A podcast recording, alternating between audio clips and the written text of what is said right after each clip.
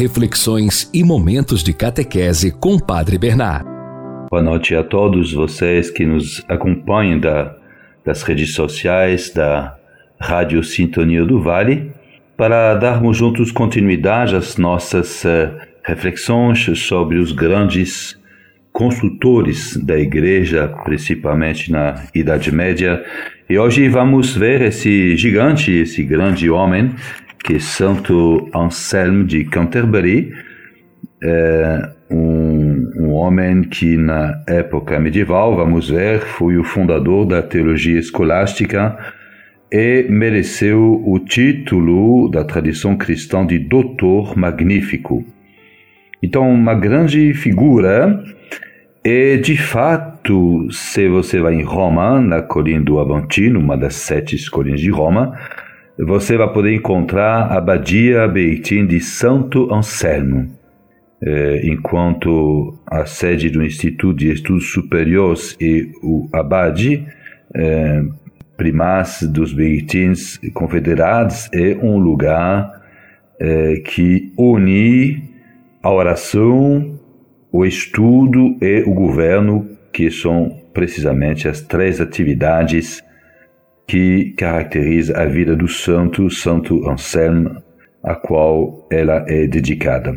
Anselmo de Aoste, lugar do seu nascimento, conhecimento, conhecido, perdão, igualmente como Anselmo do Bec, essa abadia da França, Anselmo de Canterbury, na Inglaterra, é, em razão dessas duas cidades, às quais, como vamos ver, ele é ligado. Então, quem é esta personalidade com essas três localidades afastadas entre elas, da Itália, da França e da Inglaterra, é, e como essas três é, é cidades, esses três lugares são ligados através esses três países através da vida desse grande santo da Idade Média.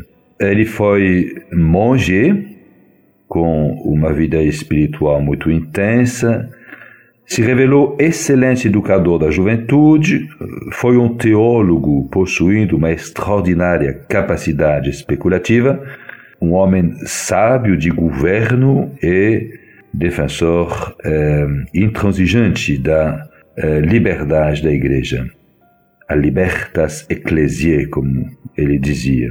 E Anselmo, então, é uma das personalidades eminentes do, da Idade Média que, eh, resumindo, soube harmonizar todas essas qualidades graças a uma profunda experiência mística que eh, guia sempre o seu pensamento e a sua ação.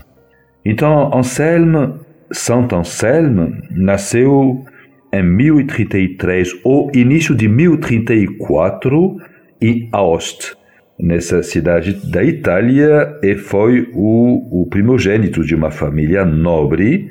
Seu pai era um homem rude, é, que se deixava nos prazeres da vida, gastando todos os seus bens, e a sua mãe, pelo contrário, é uma mulher é, de uma conduta exemplar, de uma profunda religiosidade.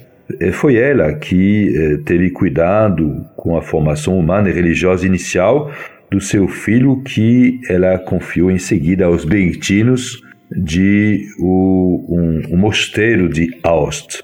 Anselmo, que como filho, como escreve seu, perdão, como criança, como escreve o seu biógrafo, imaginava a morada do bom Deus entre as, os cumes eh, mais elevados e eh, cobertos de neve das Alpas, tanto italiano que francês, sonhou uma noite ser convidado nessa morada esplêndida por Deus mesmo é, que conversava demoradamente é, com ele e ao final lhe ofereceu de comer um pedaço de pão muito branco, diz é, o texto do seu redator, do seu biógrafo. Então esse sonho suscitou nele a convicção de ser chamado a cumprir uma alta missão. E com 15 anos de idade, ele pediu de ser admitido uh, na Ordem Beneditino mas seu pai se opôs de toda a sua autoridade e não cedeu em nada, mesmo quando seu filho, gravemente doente, sentia próximo da morte, implorou o, o, o hábito religioso como um supremo reconforto, o pai manteve sua posição extremamente dura e negativa. Após a, a cura e a disparição prematura da sua mãe, Anselmo atravessou um período de desleixamento moral. ele negligenciou seus estudos, se deixou levar pelas paixões terrestres e se tornou finalmente surdo ao apelo de Deus. Ele saiu do lar familiar e começou a vagabundar através da França, buscando novas experiências. E após de três anos, chegando na Normandia, no norte-oeste da França, perto da Bretanha, ele eh, se ele foi até a abadia Benedictine do Bec, atraído pela pela fama de l'Enfant de Pavie, que era o prior do mosteiro. Esse eh, encontro foi para ele um encontro totalmente providencial e decisivo por toda a sua vida. Com a direção de Lanfranc, Anselme retomou com efeito, com vigor, seus estudos e, em pouco tempo, se tornou não apenas o aluno preferido, mas igualmente o confidente do mestre. Sua vocação monástica se reavivou e, após um um exame atento com idade de 27 anos, uma reflexão profunda, uma decisão livre e firme, ele entrou na ordem monástica e foi ordenado sacerdote com 27 anos de idade. A sese e o estudo abriram-lhe novos horizontes, lhe fazendo, fazendo reencontrar a um degrau bem mais elevado a proximidade com Deus que ele tinha como é, criança. Quando em 1063 Lanfranc se tornou abade de Caen, uma cidade do norte da França, Anselme, após apenas três anos de vida monástica, foi nomeado prior do mosteiro do Bec e mestre da escola claustrale, eh, revelando dons de brilhante educador.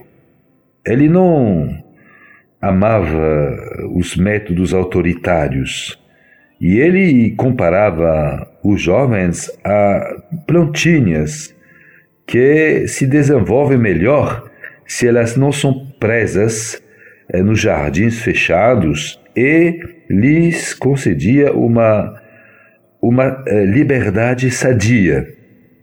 Era muito exigente com si mesmo, consigo, e com os outros na observância monástica. Mas antes que de impor a disciplina, ele se esforçava de eh, fazer que, que haja mais persuasão. E pela persuasão, ele preferia a persuasão eh, que é de impor uma disciplina.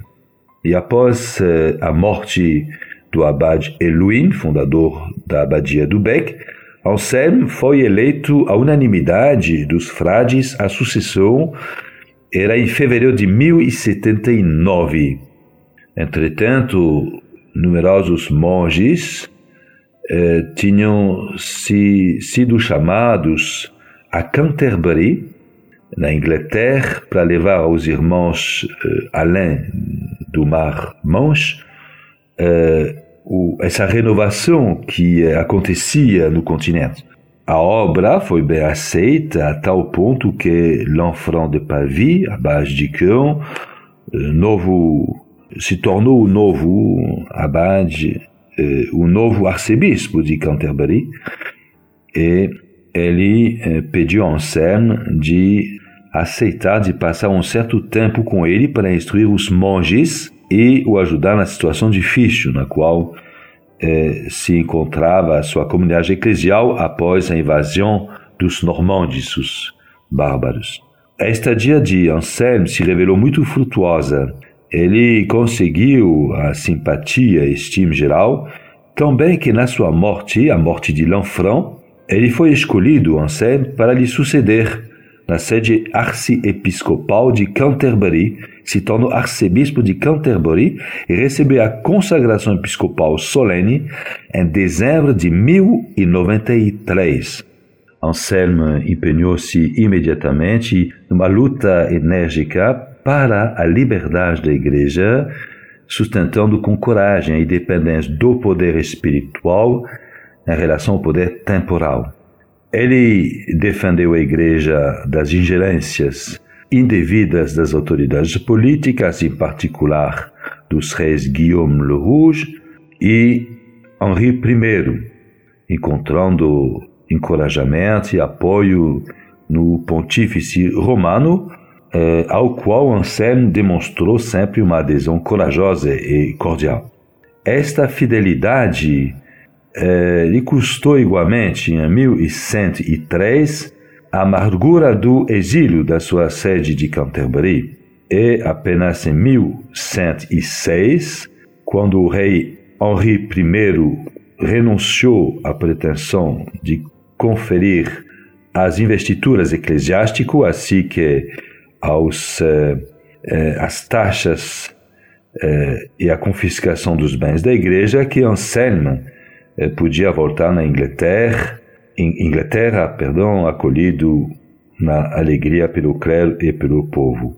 Assim, eh, se concluiu, felizmente, a longa luta que ele levou com as armas da perseverança, eh, do orgulho e da bondade. Esse santo arcebispo que suscitava tanta admiração ao seu redor, eh, aonde for, consagrou eh, os últimos anos da sua vida, em particular, a formação moral do clero e a busca intelectual sobre eh, assuntos teológicos. Ele morreu dia 21 de abril de 1109, acompanhado pelas palavras do Evangelho Vós são aqueles que permaneceram constantemente comigo nas minhas provações, e eu disponho para vós do reino como meu Pai dispôs para mim, comerei e a minha mesa no meu reino. Em Lucas 22. O sonho desse eh, misterioso banquete que tinha feito como criança todo o início do seu caminho espiritual encontrava assim a sua realização. Jesus, que o tinha convidado a sentar eh, à sua mesa, acolheu Santo Anselmo eh, na sua morte no reino eterno do Pai. Citação do Prologion, que é uma grande obra mística dele, capítulo 14: Deus, eu te rogo, quero te conhecer, quero amar-te e poder eh, te eh, viver de ti. E se nesta vida não estou plenamente capaz disso, que eu possa pelo menos progredir a cada dia até chegar à plenitude. E de fato essa oração, essa curta citação do Prologion, eh, permite compreender a alma mística desse grande santo da época medieval, como já foi dito o fundador da teologia escolástica, que eh, mereceu o título da tradição cristã de Doutor Magnífico, pois ele cultivou um intenso desejo de aprofundar os mistérios divinos, sem deixar de eh, ser plenamente consciente que o caminho da busca de Deus nunca está terminado, pelo menos nessa terra. A clareza e o rigor lógico do seu pensamento sempre tiveram como finalidade de elevar o espírito à contemplação de Deus. Ele afirma claramente que aquele que é, pensa fazer teologia é, não pode contar apenas com a sua inteligência, mas que ele deve cultivar, no mesmo tempo, uma profunda experiência de fé. A atividade do teólogo, segundo Santo Anselmo, desenvolve-se assim em três estádios: a fé, como dom gratuito de Deus que tem que acolher com humildade, a experiência que consiste em encarnar a palavra de Deus na sua própria existência cotidiana. E, em seguida, o verdadeiro conhecimento que nunca é o fruto de raciocínio asepsiados, mas bem de uma intuição eh, contemplativa. Em relação a isso, eh, permanecem eh, mais que jamais úteis igualmente hoje para uma sadia busca teológica e para quem deseja aprofundar a verdade da fé, essas célebres palavras, citação, não tento, Senhor, de penetrar tua profundidade, que eu não posso, mas de longe comparar com ela meu intelecto, mas eu desejo compreender, pelo menos até um certo ponto, a tua verdade que meu coração crê e ama. Não busco com efeito a compreender para acreditar, mas creio para compreender. Citando assim eh, Santo Agostinho, do século V. Então, após uma breve apresentação da vida de Santo Anselmo, eu queria dar uma citação de dois passagens do, da obra-prima dele, que é o Proslogion, e também uma oração bem conhecida dele para concluir.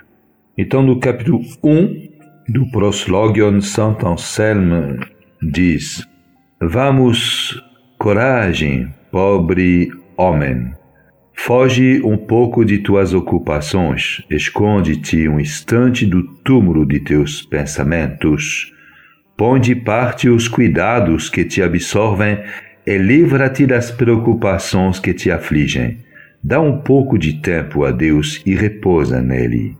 Entra no íntimo de tua alma, afasta tudo de ti, exceto Deus, ou o que possa ajudar-te a procurá-lo, Fecha a porta e põe-te a tua sua procura. Agora fala meu coração, abre-te e diz a Deus: Busco a vossa face, Senhor, é a vossa face que eu procuro, reza o salmista. E agora, Senhor, meu Deus, ensinai a meu coração onde e como vos procurar, onde e como vos encontrar. Senhor, se não estais aqui, se estais ausente, onde vos procurarei? E se estais em toda parte, por que não vos encontro presente? É certo que habitais numa luz inacessível, mas onde está essa luz inacessível e como chegarei a ela? Quem me conduzirá e nela me introduzirá, para que nela eu vos veja? E depois, com que sinais e sob que aspecto vos devo procurar? Nunca vos vi, Senhor meu Deus, não conheço a vossa face. Que pode fazer, Altíssimo Senhor? Que pode fazer este exilado longe de vós? Que pode fazer este vosso servo, sedento do vosso amor, mas tão longe da vossa presença? Aspira a ver-vos, mas vossa face se esconde inteiramente dele. Deseja aproximar-se de vós, mas vossa morada é inacessível. Aspira a encontrar-vos, mas não sabe onde estáis. Tenta procurar-vos, mas desconhece a vossa face. Senhor, vós sois o meu Deus, o meu Senhor, e nunca vos vi. Vós me criastes e redimistes, destes-me todos os meus bens e ainda não vos conheço. Fui criado para vos ver e ainda não fiz aquilo para que fui criado. E vós, Senhor, até quando? Até quando, Senhor, nos esquecereis? Até quando nos ocultareis a vossa face? Quando nos olhareis e nos ouvireis?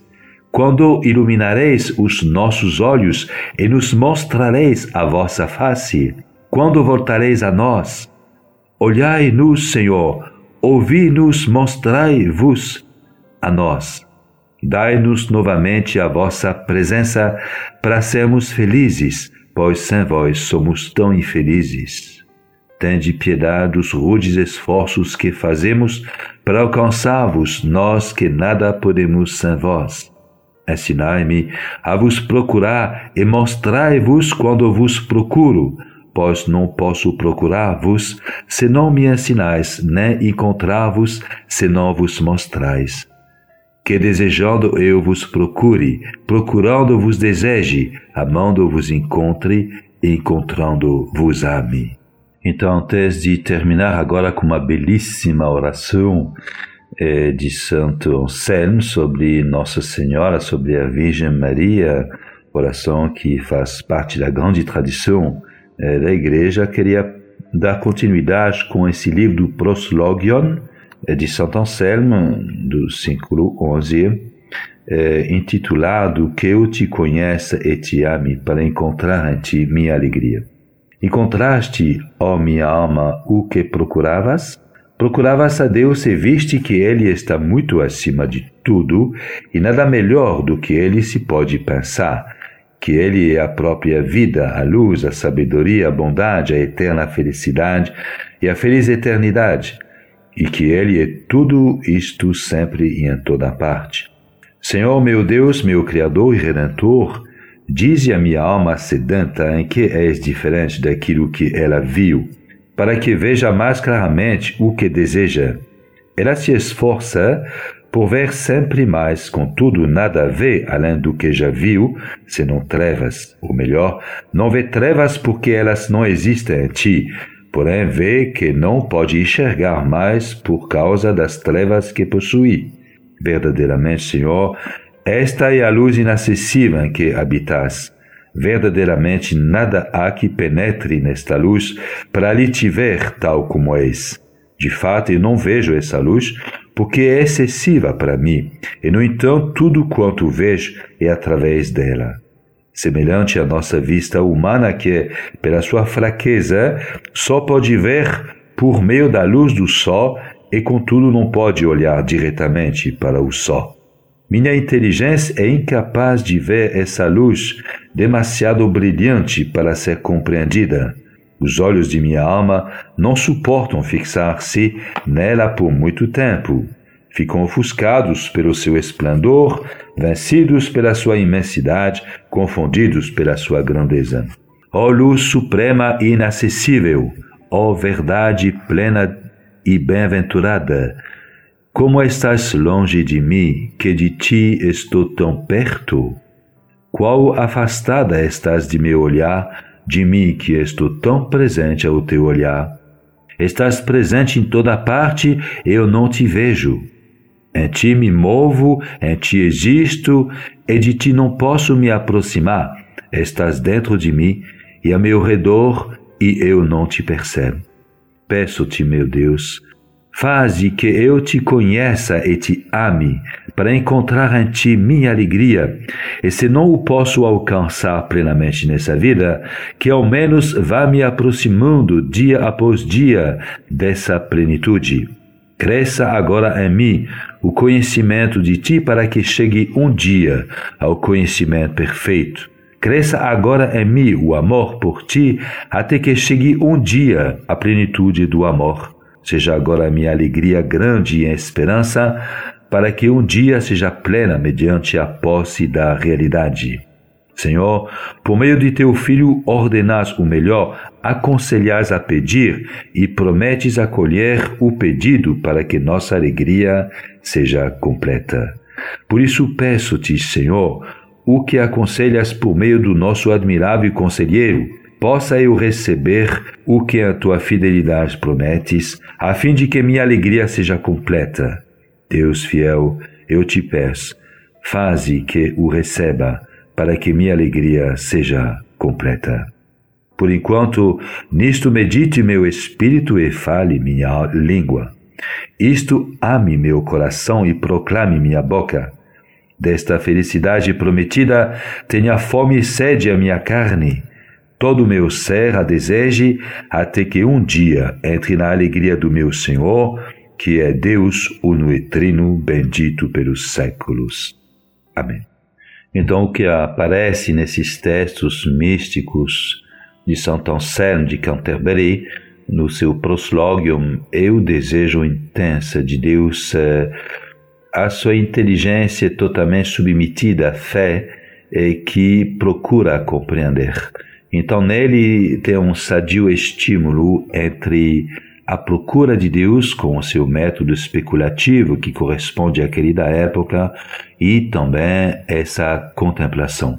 É, contemplação e é, reflexão é, se complementam admiravelmente e deu esse grande homem, esse grande religioso é, que nos ajuda também a desejar a Deus, a procurar a Deus com toda, todo o exercício da nossa fé batismal e também toda a nossa inteligência para poder é, compreender aos poucos, penetrar mais que compreender com inteligência, sendo o mistério de Deus é, nos ultrapassando totalmente, mas penetrando também com a razão que o grande dom que Deus fez aos homens, a razão para procurar Deus, uma razão sempre iluminada pela fé. E eh, concluindo, partiu com vocês eh, uma dessas belíssimas meditações, essa oração, eh, a oração 52 na notificação de Santo Anselmo, bispo do século XII, monge beneditino. O título dessa meditação é Ó oh Virgem, pela tua bênção é abençoada a criação inteira. Um texto esplêndido é, que tem autoridade na tradição é, mística cristã. O céu e as estrelas, a terra e os rios, o dia e a noite, e tudo quanto obedece ou serve aos homens, congratulam-se, ó Senhora, porque a beleza perdida foi por ti, de certo modo, ressuscitada e dotada de uma graça nova e inefável. Todas as coisas pareciam mortas ao perderem sua dignidade original, que é de estar em poder e a serviço dos que louvam a Deus. Para isto é que foram criadas estavam oprimidas e desfiguradas pelo mau uso que delas faziam os idólatras, para os quais não haviam sido criadas. Agora, porém, como que ressuscitadas, alegram-se, pois são governadas pelo poder e embelezadas pelo uso dos que louvam a Deus. Perante esta nova e inestimável graça, Todas as coisas exultam de alegria ao sentirem que Deus, seu Criador, não apenas as governa invisivelmente lá do alto, mas também está visivelmente nelas, santificando-as com o uso que delas faz. Tão grandes bens procedem do bendito fruto do sagrado seio da Virgem Maria pela plenitude da tua graça, aqueles que estavam na mansão dos mortos alegram-se, agora libertos, e os que estavam acima do céu rejubilam-se, renovados.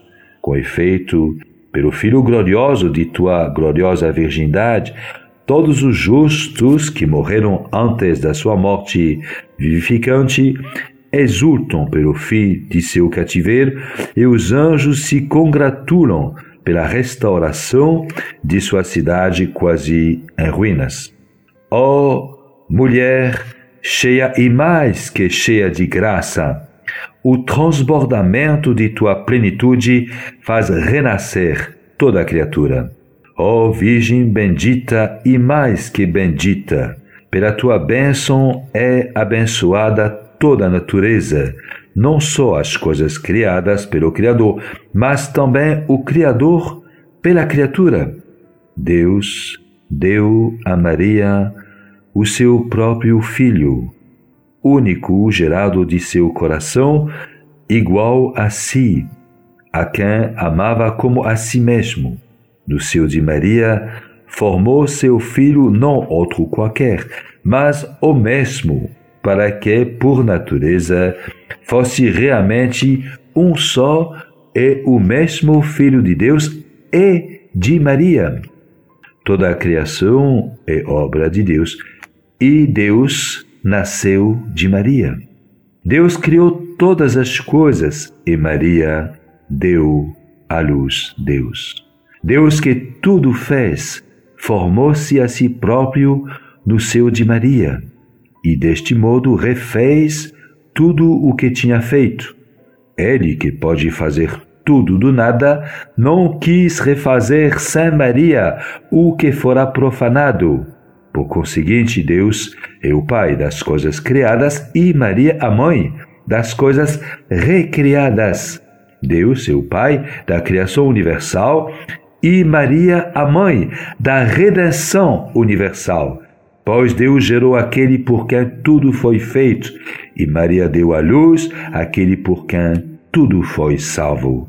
Deus gerou aquele sem o qual nada absolutamente existe, e Maria deu à luz aquele sem o qual nada absolutamente é bom. Verdadeiramente o Senhor é contigo, pois quis que toda a natureza reconheça que deve a ti, juntamente com ele, tão grande benefício. É, concluindo, queria só acrescentar uma nota final sobre é, toda a teologia de Anselm, que é profundamente bíblica. É uma teologia monástica alimentada pela Lexio Divina, da qual já falamos com abundância. A teologia de Anselm não é menos bíblica que aquela de René de Lyon, primeiro grande eh, teólogo ocidental, mas enquanto Ireneu exprime a sua síntese utilizando a linguagem mesmo da Escritura, Anselm, eh, nas suas obras, vai usar a linguagem especulativa da razão e não aquela da Escritura. E um dos aspectos os mais desconcertantes da sua teologia né, e nas, eh, eh, nas suas obras em geral. Ele diz paradoxalmente a verdade da Escritura, mas sem citar a Escritura. Ele traduz eh, a linguagem bíblica na linguagem especulativa. Para Anselmo, eh, não trata-se de ultrapassamento, mesmo de um aperfeiçoamento da revelação, mas é antes, mais profundamente, uma maneira de mostrar à inteligência humana a beleza e uh, a verdade do mistério, tal como ele é revelado na Escritura. A referência dele, dos padres de modo particular, Santo Agostinho, é realmente uh, a referência de modo particular, o De Trinitate de Agostinho, a grande obra da qual ele se inspira. Mas ele manifesta, é verdade, uma grande originalidade em relação às suas fontes. Ele é totalmente de acordo com os padres da igreja, mas ele manifesta essa originalidade, uma reformulação chamada especulativa uh, do mistério da fé, revelado na Sagrada Escritura.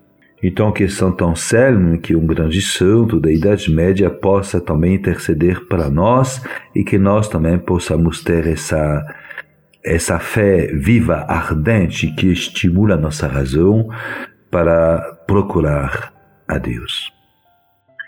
Então, obrigado pela atenção e a próxima vez vamos vermos juntos Pedro o Venerável, que nos reenvia a celebre abadia de Cluny, a sua dignidade e ao seu esplendor. Muito obrigado, Deus abençoe a todos.